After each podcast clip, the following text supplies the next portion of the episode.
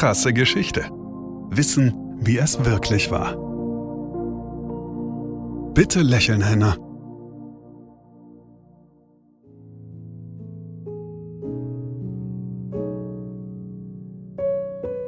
Die Frau auf dem Foto ist alt.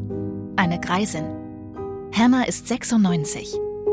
Dennoch macht sie einen frischen, lebendigen und keineswegs schwächlichen Eindruck.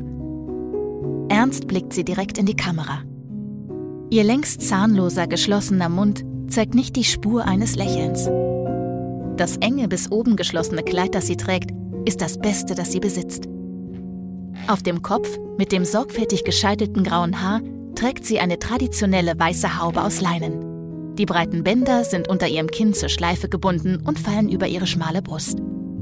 Hannahs knotige linke Hand ruht entspannt und leicht auf ihrem Schoß, ihren rechten Arm hat sie auf die Lehne des Stuhls, auf dem sie sitzt, gelegt. Ganz still muss sie halten, als das Foto gemacht wird, damit es nicht verwackelt.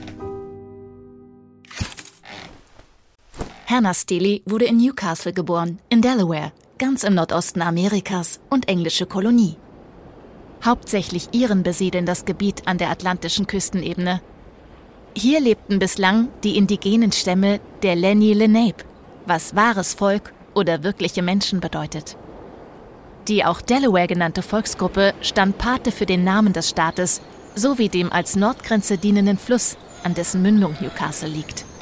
Da, wo einst die Indianersiedlung Tomakonk war, der Biberplatz.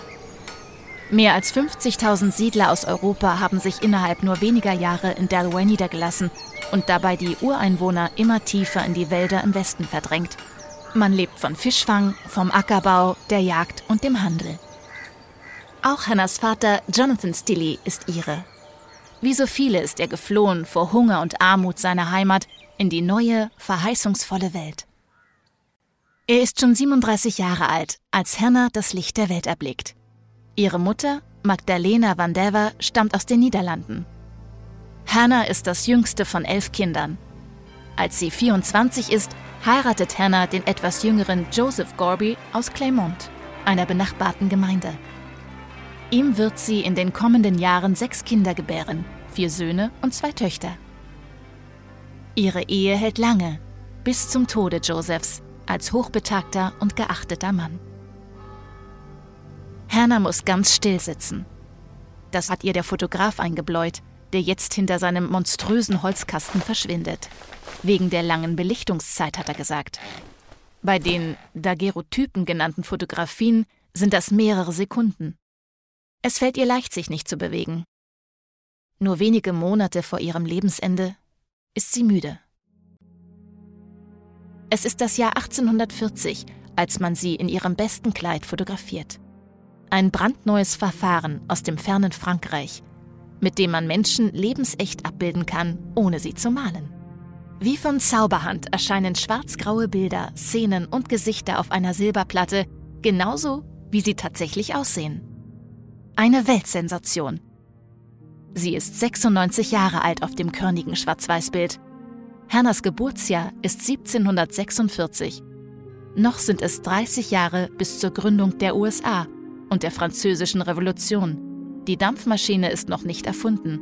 Sie ist zehn Jahre älter als Mozart, 23 Jahre älter als Napoleon. Hannah Steele Gorby aus Newcastle in Delaware ist der am frühesten geborene Mensch, der je auf einer Fotografie festgehalten wurde. Für die Ewigkeit. Krasse Geschichte ist eine Produktion von Krane und Rabe im Auftrag von RTL Plus Musik. Autor Christoph Azone. Gesprochen von Ina Wagler. Produktion, Redaktion und Regie Christoph Azone, Denise Köppen, Katrin Rath, Ina Wagler, Sabrina Gottschild-Vetter und Markus Krane. Ton und Schnitt Benjamin Sammer, Lukas Wieland, Jean Leclerc, Axel Rabe und Markus Krane. Falls es euch gefallen hat und ihr keine weiteren Folgen verpassen wollt, freuen wir uns, wenn ihr diesen Podcast abonniert und weiterempfehlt. Danke fürs Zuhören. Bis zum nächsten Mal.